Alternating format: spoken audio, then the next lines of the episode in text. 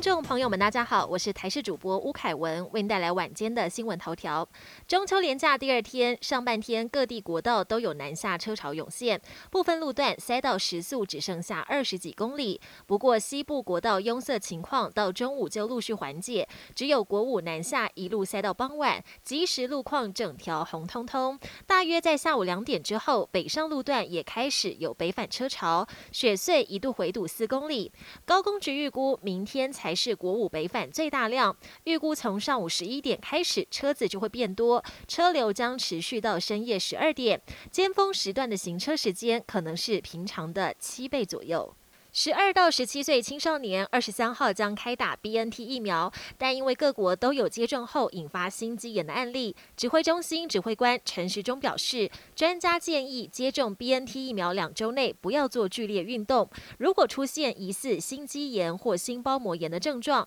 像是胸口闷痛、心悸、呼吸急促等五大症状，应该赶快就医。至于国内第三季补强针的接种会不会按照美国专家的建议不全面施打？陈时中认为具有参考价值，会持续注意各国数据。继台湾的凤梨之后，中国大陆再出招，选在中秋佳节宣布，从即刻起将禁止进口我国释迦跟莲雾，声称又验出了有害生物介壳虫。统计我国生鲜水果出口中国，平均销往中国的凤梨占出口量的百分之九十一点三，释迦销往中国约占百分之九十五，再来是莲雾约占百分之九十七，少了主要出口国中国。统计农民年损破上亿元。农委会主委陈其仲下午即召开记者会，再掏十亿元经费，也会寻求销往其他国家，力挺农民度过此波危机。国际焦点：中国福建疫情持续延烧，今天当地又新增四十三起确诊病例。漳州跟泉州市昨天晚间还突然宣布取消中秋假期，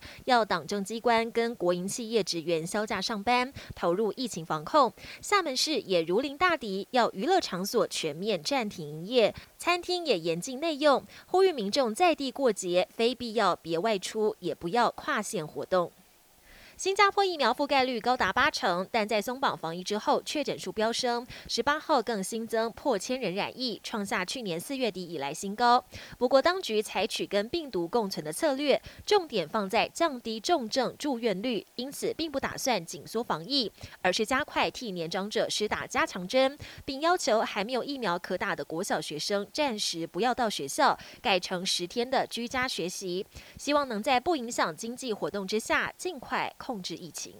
美国一名房地产大亨被控涉嫌在数十年前先后谋杀妻子、老友和邻居三人，但都因为证据不足破不了案。直到后来，这名大亨接受了纪录片专访，忘了自己还带着无线麦克风，自言自语承认人都是我杀的，罪证确凿，一级谋杀罪名成立，可能被判处无期徒刑。本节新闻由台视新闻制作，感谢您的收听。更多内容请锁定台视各界新闻与台视新闻 YouTube 频道。